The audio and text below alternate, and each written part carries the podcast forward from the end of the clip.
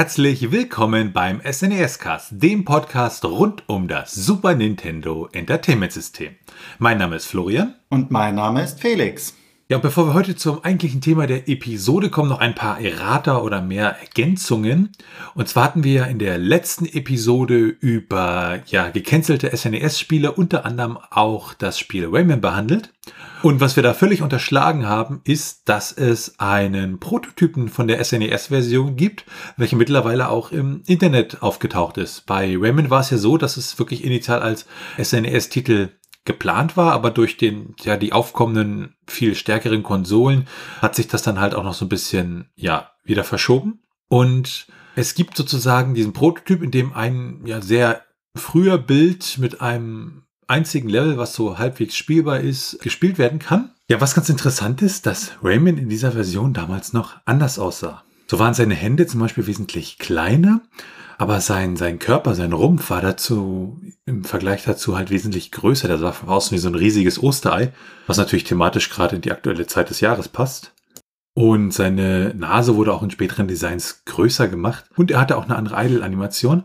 Ähm, da hat er dann sozusagen so, so, so, so eine Boombox rausgeholt und hat dann ein bisschen Breakdance gemacht und hat sie dann wieder weggepackt, also den, den, den Ghetto Blaster. Damals war es ja auch so, dass der Plot von Rayman noch anders war. Da war es so, dass man einem Jungen namens Jimmy, ähm, der hat eine Welt im Computer generiert, nannte sich Barrett School. Und ähm, diese Welt wurde halt infiziert und Jimmy ist halt in diese virtuelle Welt hinein und hat dort äh, sozusagen die Form von Rayman angenommen, um diesen Virus zu bekämpfen. Ja, und ähm, was diese Cartridge für Super Nintendo angeht, da hat auch einer der Entwickler damals gesagt, es war halt relativ mühsam, umfangreich dieses Spiel auf diese Cartridge ähm, zu bringen. Und äh, irgendwann hat man halt gemerkt, dass Super Nintendo konnte dem Spiel ja an der Stelle nicht gerecht werden, aber einer dieser Prototypen hat zumindest das Licht der Welt erblickt. Ja, und außerdem gibt es einen Kommentar von Goldlocke, der hat zur letzten Episode einiges geschrieben und den Kommentar könnt ihr euch auf snescast.de anschauen. Und als letzten Hinweis, ähm, das Voting für den Deutschen Podcastpreis 2022 hat begonnen und wir als SNES-Cast nehmen dort auch an der Publikumsabstimmung teil. Und da könnt ihr ähm, bis zum 8. Mai 2022 abstimmen. Wir hoffen natürlich für den SNES-Cast und sagen schon mal vielen Dank für eure Stimme. Den Link dazu findet ihr dann auch auf snescast.de. Und damit sind wir beim Thema der heutigen Episode. Wir behandeln heute ein Sportspiel namens Cal Ripken Junior Baseball. Das ist ein Einspieler- bzw. Zweispieler-Sportspiel auf dem SNES und dem Sega Genesis. Entwickelt wurde das Spiel von der Firma Beam Software und veröffentlicht dann durch Mindscape. wenn wir da einen Blick auf die Geschichte werfen, dann gab es ja von dem Spiel zwei Versionen, eine für Sega Genesis und eine für Super Nintendo. Und die Version für Sega Genesis, die wurde von Acme Interactive ähm, entwickelt. Das war ein relativ kurzlebiger Entwickler, der ähm, ja so einige Sega Genesis Geschichten entwickelt hat. Bei der Super Nintendo-Version ist es so, dass die von Beam Software entwickelt wurde. Das ist ein australischer Videospielentwickler, der wurde so 1980 gegründet und war ursprünglich eigentlich ähm, ein Verlag und äh, sozusagen erst später als Tochterfirma haben sie dann diese ganze Videospielgeschichte mitgemacht und ähm, waren auch lange Zeit unabhängig bis 1999. Da wurden sie dann schließlich von Infogrames gekauft und umbenannt in Infogrames Melbourne House. Und ähm, der Name Beam hat hier nichts mit irgendwie Trägern oder Stahlträgern zu tun, sondern ist eine Zusammenziehung der beiden Gründer, nämlich einmal Naomi Basin und Alfred Milgram. Und äh, zusammen wurde da halt irgendwie Beam draus. Nachdem Infogrames das gekauft hat, ging das dann später an ähm, Chrome Studios 2006 und die haben das sozusagen dann ja bis 2010 gehalten und dann wurde es schlussendlich auch geschlossen, das Studio. Wenn wir uns den Publisher Mindscape angucken, das war eine Firma, die wurde 1983 in Illinois gegründet und die war ja zu der Zeit dann auch relativ präsent auf gewissen Systemen, also vor allem auch auf der Nintendo-Plattform. Hatte da auch eine entsprechende Lizenz von Nintendo und fungiert hier an der Stelle als Publisher. Wenn wir uns die Entwicklung des äh, Spiels als solches angucken, dann ist es ja so, dass das Spiel, wie gesagt, für Sega Genesis und das Super Nintendo entwickelt wurde. Und es handelt sich dabei um ein, äh, eine Portierung von TV Sports Baseball. Das war ein Spiel für Heimcomputer. Das war auch bekannt unter dem Namen Bo Jackson Baseball, je nachdem, wo es veröffentlicht wurde, Europa bzw. Nordamerika. Und das war ein Spiel fürs Nintendo Entertainment System unter anderem, für den Commodore Amiga und auch für MS-DOS. Und da ging es halt um äh, Bo Jackson, das ist auch ein professioneller äh, Baseballspieler gewesen. Und das wurde sozusagen ja als Grundlage genommen und entsprechend dann für Super Nintendo portiert und auch nicht nur portiert, sondern natürlich auch grafisch und anderweitig ja wesentlich aufpoliert. Ursprünglich erscheinen sollte das Spiel als Mindscape Baseball. Ähm, bekannt ist es jetzt aber natürlich unter dem Namen Cal Ripken Jr. Baseball.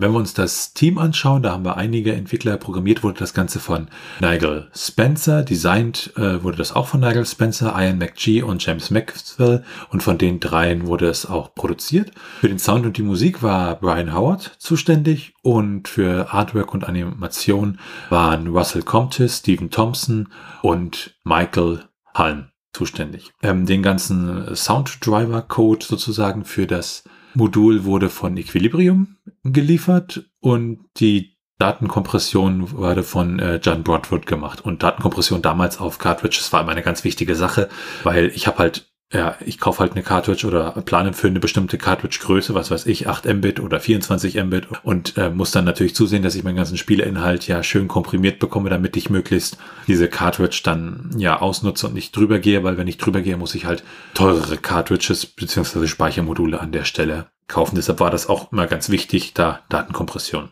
Äh, getestet wurde das Spiel schlussendlich im, vom Testteam, ähm, namentlich Scott Lane, Phil Handy, Marty Lafleur, Ian McGee, John Howe und Randy Lee. Und veröffentlicht wurde es schlussendlich in Nordamerika im Dezember 1992 und in Europa im Juni 1993. Bevor wir jetzt gleich zum Setting gehen, erstmal ein paar Hintergründe zum Spiel und auch ja zu Baseball.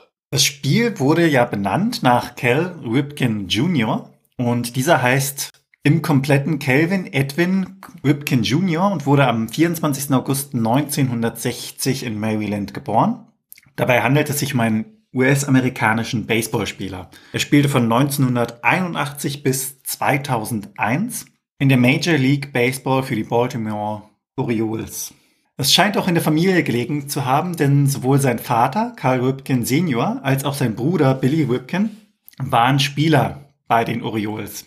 Das bekannteste, womit man Calvin Ripken Jr. in Verbindung bringt, ist der Titel des Iron Man of Baseball, also quasi der eiserne Mann des Baseballs. Denn vom 30. Mai 1982 bis zum 20. September 1998 spielte er ohne Unterbrechung 2632 Spiele in Folge. Und das ist schon eine enorme Leistung. Er übertraf damit sogar den 26 Jahre alten Rekord von Lou Gehring mit 2130 Spielen. Insgesamt hat er an 3001 Spiel teilgenommen. Zusätzlich wurde er dann am 9.01.2007 mit 98,5% aller möglichen Stimmen in die Baseball Hall of Fame gewählt. Er hat sich zwar dann vom Baseball verabschiedet, allerdings besitzt er heutzutage noch zwei eigene Teams, und zwar die Aberdeen Iron Birds sowie die Augusta Green Jackets. Ja, und er macht sich dafür stark mit seiner Marketingfirma mit dem Namen Ripken Baseball, das Baseball an sich noch bekannter zu machen. Kommen wir zu den Spielregeln von Baseball beziehungsweise eins, zwei Fakten kurzweg davor. Baseball hat insgesamt eine Milliarde Fans. 250 Millionen davon spielen selbst Baseball. Ausgeübt wird es hauptsächlich in den USA, Mittelamerika, Kanada, Japan, Taiwan, Korea, China und Europa. Und ursprünglich ist das amerikanische Baseball aus dem europäischen Schlagballvarianten des 18. Jahrhunderts entstanden. Im Baseball treten dann zwei Mannschaften mit je neun Spieler gegeneinander an. Das Spiel wird in sogenannte Innings eingeteilt. Das sind so Zeitabschnitte, wenn man möchte. Und diese Innings unterteilen sich dann wieder in Half Innings. Also dort werden dann Angreifer als auch Verteidiger äh, ausgetauscht. In dem Sinne wird einfach gewechselt, dass beide Spieler beziehungsweise beide Mannschaften Punkte erzielen können. Die beiden Mannschaften dürfen dann in ihrem offensiven Halbinning, also wenn sie angreifen dürfen, jeweils so lange schlagen, bis drei der Spieler out sind. Es gibt also in dem Sinne kein Zeitlimit für das Spiel. Wie man dann die Punkte macht, beziehungsweise was dann ein Out ist. Darauf kommen wir gleich nochmal näher zu sprechen. Das gesamte Spiel wird vom Schiedsrichter, hier Umpire genannt, überwacht und dieser signalisiert dann immer mit Gesten, ob der Ball zum Beispiel safe war oder nicht, also ob ein Punkt gelungen ist oder nicht. Die Spieler an sich müssen laufen, schlagen, fangen und werfen können, also es ist an sich ein recht anspruchsvoller Sport von den Fähigkeiten, die ein Spieler mitbringen muss. Es kann allerdings auch sinnvoll sein, sich auf das Laufen oder das Werfen in dem Sinne zu spezialisieren. Ja, es gibt dann weiterführend auch noch spezielle Schlagtechniken, einige Sonderregeln und ähnliches. Wir halten das jetzt recht allgemein. Ein Baseball-Spielfeld hat man im Allgemeinen ja schon gesehen, also aus Filmen oder ähnlichem. Das wird unterteilt in einen Innenbereich und einen Außenbereich. Das kann man sich vom Innenbereich her so vorstellen wie ein Quadrat mit vier Positionen, die an den jeweiligen Ecken liegen. Das sind dann immer 27,45 Meter Seitenlänge, die dann zwischen diesen einzelnen Punkten liegen. Und das äußere Feld geht dann quasi über dieses innere Feld hinaus, beziehungsweise schließt sich dann daran an. Eine Ecke des inneren Quadrats ist dann die Homebase und die anderen drei Ecken sind dann die anderen Bases, also Base 1, Base 2 und Base 3 genannt. An der Homebase steht dann der Schläger, der in dem Spiel Better genannt wird und ein Spieler, der hinter dem Better, also hinter dem Schläger sitzt, der nennt sich dann Catcher in dem Spiel. Ein Spieler aus dem gegnerischen Team wirft dem Better, also dem Schläger, in dem Sinne einen Ball zu und muss es ihm dabei so schwer wie möglich machen, diesen zu treffen. Der Ball an sich ist recht hart und etwas größer als ein Tennisball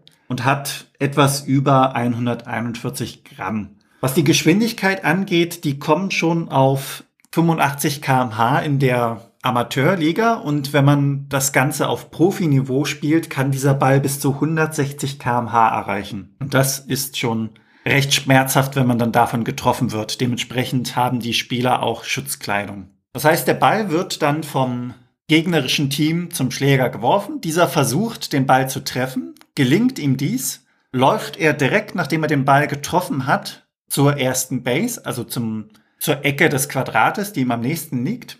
Und er muss diese Ecke erreichen, bevor der Ball von der gegnerischen Mannschaft zu dieser Ecke wieder zurückgeworfen wird. Schafft er die Base zu erreichen, also das ist so eine kleine Bodenplatte wirklich, dann bekommt er den Punkt und wenn der Ball vor dem Spieler wieder zurückkommt, dann ist der Spieler in dem Sinne out, also raus. Sollte das der gegnerischen Mannschaft dreimal gelingen, dass sie einen Spieler ins Out befördert, dann bekommt die gegnerische Mannschaft einen Punkt und umgekehrt, wenn die Base erreicht wird, dort muss man nicht dreimal zählen, sondern das zählt wirklich beim ersten Mal, dass diese sicher ist. Und von dieser muss er dann in dem Sinne weiterlaufen, während der nächste Schlagmann schlägt. Hat er die Runde komplett geschafft, bekommt die Mannschaft einen Punkt. Es gibt da noch weitere Varianten, wie man den Spieler ins Out befördern kann. Das ist der sogenannte Flyout. Also wenn der Ball weggeschlagen wird, läuft der Schläger ja los, um die Base zu erreichen. Und währenddessen kann die gegnerische Mannschaft den Ball direkt aus der Luft ohne Bodenkontakt fangen. Wenn sie das schafft, ist der Spieler raus. Eine zweite Art des Outs wäre der Ground Out. Also dort schlägt der Spieler an der Homebase den Ball wieder in das Feld und der Ball hat allerdings dann Bodenkontakt, wird aufgenommen von der gegnerischen Mannschaft und wird dann Richtung der Base geworfen, wo sich der Schläger, der losgelaufen ist, gerade befindet.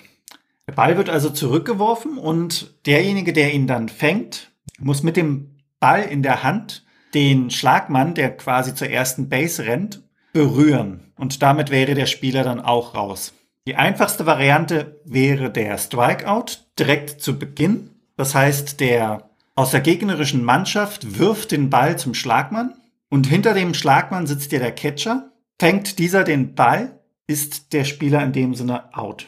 Es gibt dabei einen gewissen imaginären Kasten, die genannte Strike Zone. Die hat die Breite bzw. Tiefe von der Homeplate. In diesem Bereich muss man dann treffen das heißt, der Pitcher darf nicht irgendwo daneben werfen, um es dem Schlagmann in dem Sinne fast unmöglich zu machen, diesen Ball zu treffen. Das wäre dann einfach unfair. Da der Kasten allerdings imaginär ist, also dieses Ziel, auf das man zielt, wird das Ganze dann vom Schiedsrichter entschieden, denn der sitzt dort, wo ungefähr der Catcher ist und hat denselben Blickwinkel.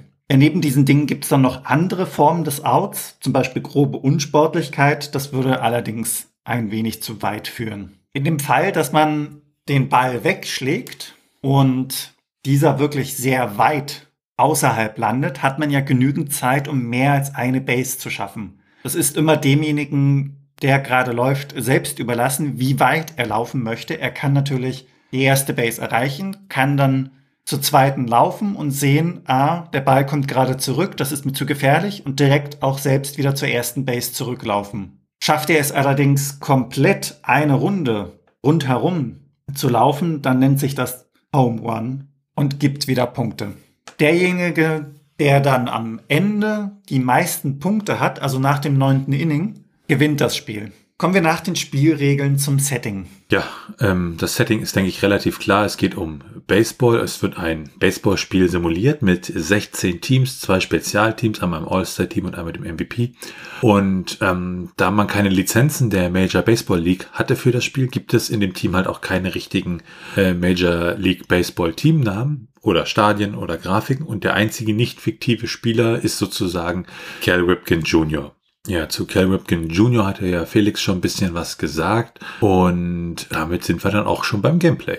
Ja, wenn man das Spiel dann startet, kommt zuerst das Mindscape-Logo, dann kommt ein Bildschirm, in dem der Titel angezeigt wird. Abgelöst wird das Ganze von einem Bild von Cal Ripken Jr. mit Autogramm und anschließend kommt man dann wirklich in den Menübildschirm. Wartet man dort, starten einige Demosequenzen vom Spiel. Das Menü unterteilt sich in vier Punkte. Zum einen Übung. Dort kann man als Einzelspieler gegen einen Computer spielen. Man kann gegen einen anderen menschlichen Spieler spielen oder man kann zu zweit sich gegen den Computer verbünden. Dann gibt es das Ligaspiel als zweiten Punkt. Dort kann man eine neue Saison beginnen oder eine bereits begonnene Saison weiterführen. Wenn man die bereits begonnene Saison laden möchte, dann gibt man einen Code ein mit den Buchstaben A bis Z und seltsamerweise dann mit den Zahlen drei bis sieben. Sollte man eine neue Saison, also eine neue Liga in dem Sinne, starten, dann sieht man eine Karte der USA. Man kann dort auf dieser Karte sein Team auswählen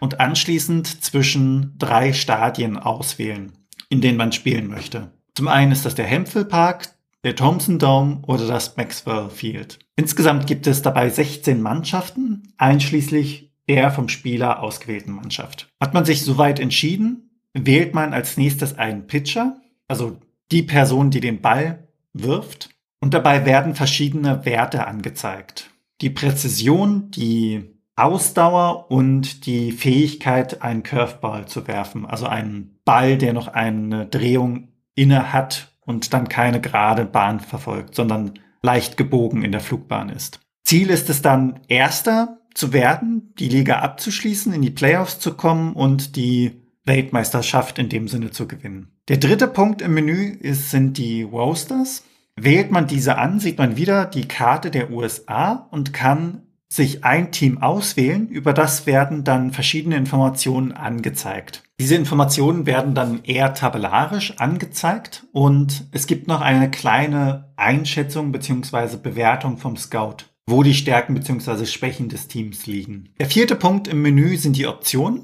Diese sind recht übersichtlich. Man kann die Musik an- und ausstellen, man kann die Soundeffekte an- bzw. ausstellen, man kann zwischen Stereo und Mono wählen und man kann auswählen, ob die kleinen Zwischensequenzen im Spiel, wenn der Ball wirklich knapp bzw. gemeinsam mit dem Runner an der Base ankommt, aus oder an sein sollen. Also ob diese gezeigt werden oder nicht. Im Spiel selbst unterteilt sich das Layout des Bildschirms in zwei Arten. Einmal schaut man auf das Feld in einer leicht gekippten Ansicht herunter und auf der anderen Seite ist man dann der Werfer bzw. der Schläger und sieht die anderen Personen gewissermaßen von vorne. Ist man in der Ansicht, in der man sieht, wie der Ball auf einen zukommt, dann unterteilt sich das Ganze noch in fünf Bildschirme insgesamt. Mittig ist der größte Anteil. Dort sieht man dann aus der Perspektive des Catchers das Spielfeld, die anderen Leute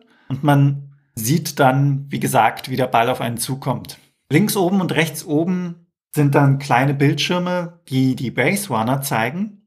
Das heißt, die Leute, die immer von Base zu Base laufen und vorher die Schläger fahren. Denn sobald man einen Ball weggeschlagen hat, läuft man ja zur Base und je nachdem, wie weit man kommt, bleibt man dort stehen. Das sieht man dann an diesen Bildschirmen. Die Schläger werden ja jeweils immer ausgetauscht. Das heißt, man schlägt den Ball weg, läuft los und der nächste geht an die Position der Homebase, um den nächsten Ball zu schlagen. Links unten sieht man dann als kleinen Bildschirm die Anzahl der Bälle, der Strikes und der Outs sowie die Geschwindigkeit des Baseballs angegeben in Miles per Hour, also Meilen pro Stunde. Rechts unten sieht man dann das Feld, in dem Informationen angezeigt werden über den geworfenen Ball. Also zum Beispiel die durchschnittliche Geschwindigkeit. Sobald dann der Ball wirklich geschlagen worden ist von der Spielfigur, wechselt die Perspektive in diese Ansicht von oben und dort übernimmt man dann die Kontrolle über einen Spieler, den man auch durchwechseln kann, um den Ball zum Beispiel zu fangen, beziehungsweise je nachdem, in welchem Spielsegment man sich gerade befindet, kann man natürlich auch die Figur übernehmen, die geschlagen hat und dann zur Base rennt. Des Weiteren gibt es noch die Möglichkeit, die Werte der jeweils sich auf dem Spielfeld befindenden Spieler einzusehen. Diese unterteilen sich dann in fünf Kategorien. Zum einen, wie stark ihr Arm ist. Das bedeutet, wie weit und schnell sie werfen können. Dann gibt es die Information, wie schnell der Spieler einen Baseball werfen kann. Also was ist seine Höchstgeschwindigkeit für einen Fastball? Der Fastball ist ja ein schnell geworfener Baseball, der die Funktion hat, dass er so schnell ist, dass der gegnerische Schläger keinerlei Reaktionsmöglichkeit hat, um diesen zu treffen. Umgekehrt verhält es sich da bei dem Curveball. Dieser wird ein wenig langsamer geworfen, hat dafür allerdings den Vorteil, dass dieser nicht geradlinig geworfen wird, sondern während seiner Flugbahn eine Kurve macht. Also nach links oder nach rechts zum Beispiel. Die Fähigkeit, wie gut dieser Ball geworfen wird, wird auf einer Skala von 1 bis 10 angegeben. 1 ist schlecht, 10 sehr gut. Neben dem Fastball und dem Curveball wird dann noch die Erschöpfungsrate angegeben, also die Ausdauer. Ist diese mit zum Beispiel 5 angegeben, dann hält der Spieler 5 Innings durch, bevor er weniger präzise wird bzw. ihn seine Ausdauer verlässt. Die letzte Fertigkeit bzw. Fähigkeit eines Spielers ist dann sein Skill heißt, wie präzise kann er den Ball denn werfen? Dies wird auch wieder von einer Skala von 1 bis 10 angegeben. Kommen wir zur Steuerung des Spiels. Bei der Steuerung muss man unterteilen, in welchem Segment des Spiels man sich gerade befindet. Ist man die verteidigende Mannschaft oder die angreifende Mannschaft? Wurde der Ball gerade weggeschlagen oder nicht? Allgemein gilt jedoch, dass die Starttaste zum Pausieren da ist. Man kann damit Spieler auswechseln und die Fähigkeiten der Spieler einsehen. Wenn man gerade beim Schlagen ist, dann ist die Taste B dazu da, den Schläger zu schwingen. Die Taste A ist dafür da, ein Band auszuführen. Ein Band ist in dem Sinne kein direkter Schlag, sondern der Werfer wirft dabei den Ball auf den Schläger und dieser schwingt den Schläger nicht, sondern hält ihn nur quer, dass der Ball seine Energie verliert und quasi nur ein Stück nach vorne rollt.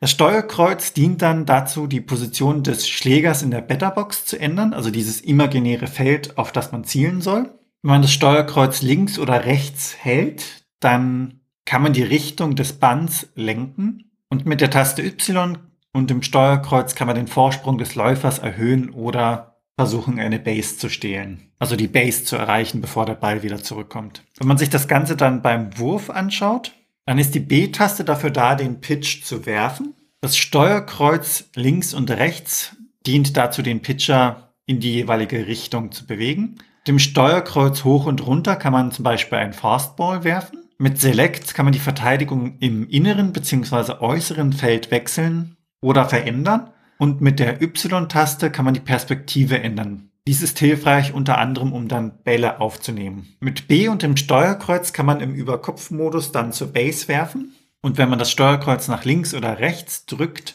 kann man den Ball während des Wurfs krümmen, also einen Curveball fabrizieren. Im Fielding, das heißt, wenn man sich im Feld befindet und zum Beispiel die Bälle fängt, also diese Perspektive von oben, dann dient das Steuerkreuz dazu, die Feldspieler zu bewegen. Mit Y wechselt man den Feldspieler, den man gerade kontrolliert. Mit der A-Taste kann man entweder tauchen oder springen. Das wird dann vom Spiel entschieden, je nach Distanz. Und mit B und dem Steuerkreuz kann man zur entsprechenden Base werfen, wenn man gerade im Besitz des Balls ist. Als letztes wäre dann noch das Base Running. Hier kann man mit Y und dem Steuerkreuz vorrücken zur entsprechenden Base. Beziehungsweise, wenn man es nicht mehr schaffen sollte, diese Base zu erreichen, mit B und dem Steuerkreuz wieder zur vorangehenden Base zurückkehren. Kommen wir zur Grafik und dem Sound. Ja, wenn man sich mal das äh, Originalspiel anguckt, wo das Ganze halt herportiert wurde, da ist natürlich die Grafik wesentlich verbessert äh, worden. Also das wirkt schon halbwegs hübsch, wenn auch teilweise so ein bisschen eintönig im Sinne von äh, die Farbgebung und so. Ähm, was ziemlich cool ist, sind diese Perspektivwechsel vom Spieler zum Feld und wieder zurück. Das äh, zumindest beim ersten Mal ist das ziemlich nett. Ansonsten gewöhnt man sich halt an die ganze Grafik relativ schnell und findet dann nicht mehr allzu viel Besonderes dran. Ja, die Musik erinnert so sehr an die alten Homecomputer-Musiken und äh, sie versucht halt hauptsächlich so die Atmosphäre des Sportspiels zu vermitteln. Also es ist auch fast mehr Atmosphäre als Musik im Spiel.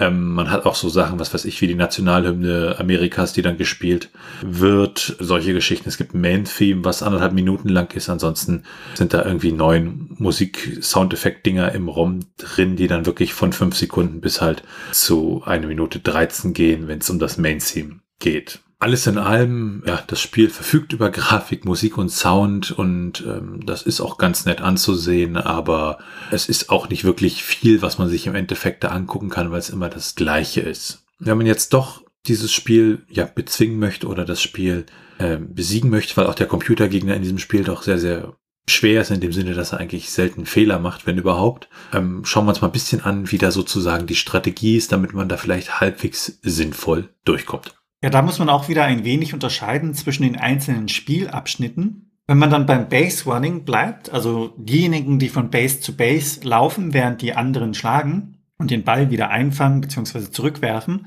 haben es recht einfach. Das kann man ganz gut mit einem schnellen Läufer schaffen. Da schaut man sich dann die Werte der jeweiligen Spieler an. Und es ist wichtig, einschätzen zu können, wie weit man läuft. Das heißt, schafft man es noch, bevor der Ball wieder die Base berührt, also zurückkommt? Oder bleibt man bei der Base stehen und geht auf Nummer sicher? Interessant sind dabei die Werte, wie zum Beispiel die Armstärke und die Geschwindigkeiten der jeweiligen Läufer. Mit diesen Werten kann man das Ganze dann wesentlich besser einschätzen. Wenn man sich im Feldspiel befindet, dann kann man mit den Ground Balls, also die Bälle, die geschlagen worden sind, den Boden berühren und dann zurückgeworfen werden, ganz gut umgehen. Bei den Flyballs hingegen, also die, die man direkt aus der Luft fängt, muss man auf die Karte achten. Die kleine Karte links unten zeigt ja die Position an, wo sich der Ball in Relation zum Spieler, den man aktiv steuert, befindet. Kommt der Ball dann näher, sieht man auch auf dem Rasen einen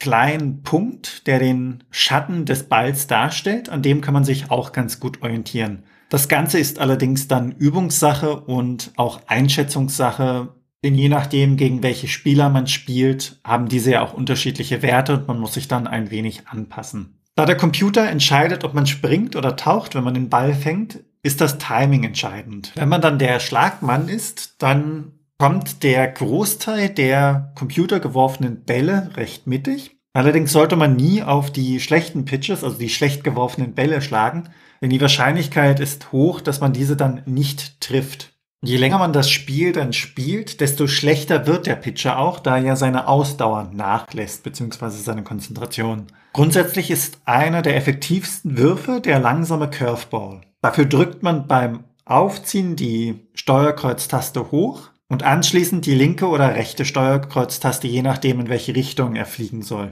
Neben diesem langsamen Curveball hat dann der Fastball auch recht gute Chancen durchzukommen und gefangen zu werden vom Catcher. Kommen wir als nächstes zu den Cheats des Spiels. Wenn man sich das mal anschaut, gibt es eine Möglichkeit, das All-Call-Team freizuschalten.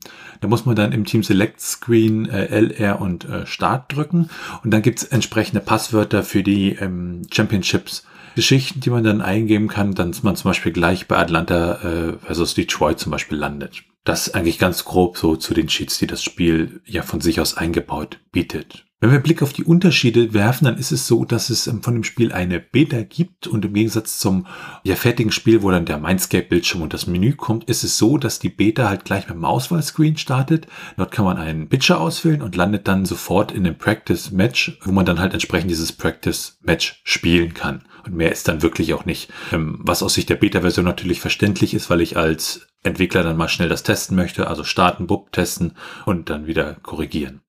Dann werfen wir einen Blick auf die technischen Daten. Wir schauen uns immer das, ROM an. Wir gucken auch ins ROM hinein. Ähm, da gibt es dann zum Beispiel so einen internen Header, der da wirklich in den Daten drin steht, wo bestimmte Sachen gesetzt werden müssen, damit das Spiel überhaupt freigegeben wird. Und ähm, bei diesem Spiel ist es so, das handelt sich um ein 8 Mbit ROM. Dann ist es ein äh, Slow ROM, das heißt mit 200 Nanosekunden Zugriffszeit, ja, versehen und es ist ein normales ROM, das heißt kein SRAM zum Speichern von Spielständen und auch keine Pufferbatterie dafür drin und deshalb gibt es dann auch dieses entsprechende Passwortsystem. In der Beta-Version war der Titel leer und in der Release-Version ist der interne Titel Call Ripken Jr. mit einem Punkt und alles groß geschrieben. Wenn man einen Blick auf die Portierung und Nachfolger wirft, dann ist es so, dass es Baseballspiele natürlich eine ganze, ganze Menge gibt und es gibt auch sozusagen ein Nachfolgespiel, das sogenannte Call Ripken Real Baseball von 2008 bzw. 2005. Da ist die Geschichte so ein bisschen verschlungen, weil dieses Spiel ist auch als Real Baseball Online bzw. Ultimate Baseball Online bekannt und war sozusagen oder ist, es ist wie gesagt ein bisschen undefiniert an der Stelle, ein äh, Massive Multiplayer Online Sports Game und äh, wurde aber nur von 2003 bis 2008 betrieben von der Firma Netamin Communications Corporation und war halt so konzipiert, dass 18 Leute da das Spiel halt gleichzeitig spielen konnten. Das wurde aber später reduziert, weil man halt auch da Leckprobleme hatte. Und äh, bevor das Ganze dann sozusagen mit Carl Ripken in Verbindung gebracht wurde, war der Major League Baseball Spieler Daryl Evans da der Sprecher und Botschafter für. Und nach 2008 wurde das dann alles ja so ein bisschen eingestellt, wobei es da auch ein ja, Open Source Projekt gibt, was auch dann es bis zum Beta-Test geschafft hat. Aber ja, das ganz grob zu den ja, Nachfolgern im Sinne von, dass sie dann wirklich auch ja mit Call Webkin assoziiert werden. Und damit werfen wir dann einen Blick auf unser Trivia. Da das Spiel ja in dem Sinne keinerlei Zeitbegrenzung hat, sondern nach Innings gespielt wird, kann man den Ball, wenn man ihn gefangen hat, zu den jeweiligen Spielern werfen und von diesen dann einfach weiterwerfen. Und man hört jedes Mal vom Spiel ein Safe, Safe, Safe das heißt, solange man den Ball immer von Position zu Position wirft, kann man dieses Spiel in dem Sinne ins Unendliche hinauszögern. Und was die Spielzeit an sich betrifft, braucht man um die sieben Stunden, um es komplett durchzuspielen. Wenn man dann auf Blick auf die Preise wirft, dann ist das ja bei Sportspielen, sind die meistens relativ günstig. Das ist auch hier der Fall. Also wenn ich es mir lose als Modul kaufe, dann kostet das so ungefähr um die 3,50, also zwischen 3 und 4 Euro aktuell. Ähm, komplett in der Box ist es wesentlich teurer. Da sind wir dann so bei 40 bis 50 Euro. Wenn wir uns die Preise in den USA angucken, dann ist es so, dass man es äh, ja einzeln bekommt, so für 8 bis 10 US-Dollar dafür der Complete in Box Preis äh, irgendwo bei 15 US-Dollar ist. Also das Ganze ja da sich von den Preisen hier ein bisschen unterscheidet, aber wahrscheinlich gab es da auch mehr Exemplare, die herausgebracht wurden. Carl Ripken Junior Baseball unterstützte den sogenannten Better Up. Ähm, der Better Up ist ein 24 Zoll großer Baseballschläger aus, aus, aus Plastik, also als Controller. Und der wurde gebaut für Sega Genesis und das Super Nintendo Entertainment System von der Firma Sports Science. Also den konnte ich dann praktisch anschließen und dann halt richtig diesen Baseballschläger da benutzen. Und neben dem Spiel Carl Ripken Junior Baseball von 1992 ähm, wurde dieser Schläger, dieses Zubehör auch von ESPN Baseball Tonight, von Hardball äh, 3 und einigen anderen Baseballspielen unterstützt. Und äh, es wurde sogar 1994 zu einem der meist innovativen Produkte gewählt, unter anderem auch auf der CES. Also da nochmal wirklich spezielle Hardware, die es dafür gibt, wobei es heutzutage relativ schwierig ist, so ein Better-Up noch äh, gebraucht irgendwo zu bekommen. Ja, bei den ROM-Hacks ist es leider so, da gibt es leider keine, haben wir keine gefunden fürs Spiel und bei den Retro-Achievements und den Speedruns sieht es leider genauso aus. Und damit sind wir dann auch schon beim Handbuch. Ja, das Handbuch besteht aus 23 Seiten und unterteilt wird es unter anderem in, wie starte ich das Spiel, wie spiele ich das Spiel, die Steuerung wird näher erklärt, die einzelnen Menüs. Es gibt daneben auch einige Informationen über Baseball an sich. Was die Steuerung angeht, diese ist recht ausführlich erklärt, wohingegen die Bildschirmanzeigen recht kurz und knapp abgehandelt worden sind. Das Ganze wird von zwei bis drei wenigen Bildern beziehungsweise Screenshots untermalt und im Vergleich zu anderen Spielen ist das recht wenig. Allerdings sind ja hier auch nicht allzu viele Elemente enthalten, die eine Illustration als Screenshot rechtfertigen. Ganz zum Schluss dann, wie gewohnt, gibt es die Credits und die Garantie. Schauen wir uns die Bewertung des Spiels an. Ja, bei den Bewertungen ist es so, es gibt relativ wenig gute Bewertungen. Die meisten Bewertungen befinden sich so im 60er-Bereich und darunter. Ähm, die Playtime hat dort 75 Punkte vergeben und ja, dazu geschrieben, Carl Ripken hat seinen guten Namen zum Glück für ein gelungenes Spiel hergegeben. Von Rufschädigung kann ja nicht die Rede sein. Die Videogames im Mai 1993 hat hingegen nur 59 Punkte gegeben und hat gesagt, mit Carl Ripken Jr. Baseball taucht die x-te Lizenzumsetzung auf, die neben einem großen Namen nur mittelmäßigen Spielspaß bietet. Außer dem durchschlagskräftigen All-Call-Team packte Mindscape keine innovativen Neuerungen mit ins Modul. Die Mega Fun hat im August 1993 57 Punkte vergeben und hat gesagt, Fall Ball brüllt die digitalisierte Stimme in einer Art und Weise, dass man meint, sie ist kurz vor dem Erbrechen. Überhaupt gewinnt man bei längeren Spielen den Eindruck, dass das Spiel mal schnell so hingeschlampt wurde. Die Grafik ist lieblos und der Sound dermaßen nervtötend, dass er sich hervorragend dazu eignet, unliebsame Gäste in Rekordzeit zu vergraulen. Die Total aus Deutschland hat im Juli 1993 auch nur 45 Punkte vergeben und hat gesagt, Hauptmanko sind aber ganz klar die zu geringen Beeinflussungsmöglichkeiten der Spieler. Beim Schlagen kann der Ball angeschnitten werden, die Fänger auf dem Feld werfen sich die Bälle aber praktisch von selbst zu. Spieltiefe wird noch nicht einmal über Statistik und Menüs angedeutet. Baseballfans werden enttäuscht sein und die Feinheiten der Sportart schmerzlich vermissen. Und die schlechteste Bewertung, die wir finden konnten, war von Digital Press im Dezember 2003. Die haben gesagt, overall, this game is just plain bowing. There are no real bugs, but just plenty of flaws that should have been worked on. Und damit sind wir bei der Meinung. Ja, das Spiel an sich scheint relativ unbekannt zu sein, hat auch wenig Nachhall gefunden, aber vielleicht ist das das Los von Sportspielen. Aus meiner Sicht ist es ziemlich repetitiv und ich habe nicht wirklich den Zugang dazu gefunden. Das ist irgendwie schwierig. Also vielleicht, weil Baseball für mich doch eher ein uninteressantes Spiel ist oder es halt auch nicht wirklich hier in der Kultur verankert ist, dass man nicht so wie beim Fußball zumindestens irgendwie einen Bezug dazu hat, auch wenn man das Spiel an sich auch nicht wirklich mag. Ähm, es ist ja auch so, dass Baseball in der amerikanischen Kultur auch gerade so ein bisschen, ja, an Interesse verliert, weil die Spiele halt zu lang sind, etc. Und also für mich das Spiel nichts, was ich mir nochmal angucken würde, weil es halt wirklich, ja, ich, ich, ich habe das Gefühl, es ist ein Spiel, ich drücke auf den Knopf, renn ein bisschen rum, drücke auf den Knopf, renn ein bisschen rum und also aus meiner Sicht, mir fehlt da völlig der Spielspaß, mal ganz davon abgesehen, dass ich mit Sportspielen relativ wenig anfangen kann, ist es hier wirklich noch, ich sitze halt davor und, und es macht einfach aus meiner Sicht keinen Spaß, auch wenn es irgendwie, ja, vielleicht halbwegs solide von den Mechaniken her umgesetzt ist, aber für mich, ja, leider kein Spiel, wo ich sagen würde, das kann man mal spielen, sondern ja, es ist vielleicht wirklich nur was für richtige Fans, wenn überhaupt. Wie ist es bei dir, Felix? Allgemein mit Sportspielen habe ich ja nicht wirklich viel zu tun, beziehungsweise nicht viel Erfahrung. Und wenn es dann noch um Spiele geht, die persönlich ja nicht einmal bekannt sind, also Baseball, ich hatte bis zu dieser Episode keine Ahnung, inwiefern sich dieses Spiel spielt, wo die Regeln sind und ähnliches. Dementsprechend kann ich damit nur wenig anfangen. Das hat man dann auch in meinen ersten äh, Spielversuchen gemerkt, ich hatte nie eine Ahnung, ob ich gerade etwas richtig mache oder nicht. Also was gerade abläuft, war mir nicht bekannt.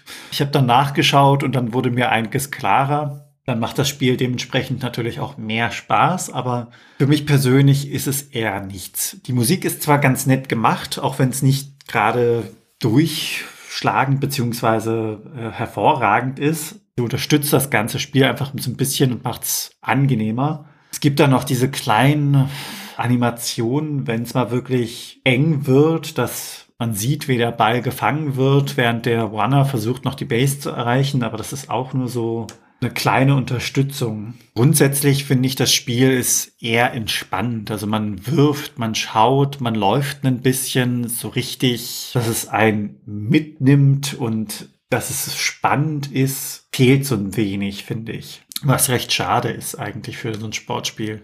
Und damit sind wir am Ende dieser Folge vom SNES Cast. Wenn ihr Fragen, Anmerkungen, Themenvorschläge oder Kritik habt, dann könnt ihr uns gerne schreiben und zwar per Mail an info@snescast.de.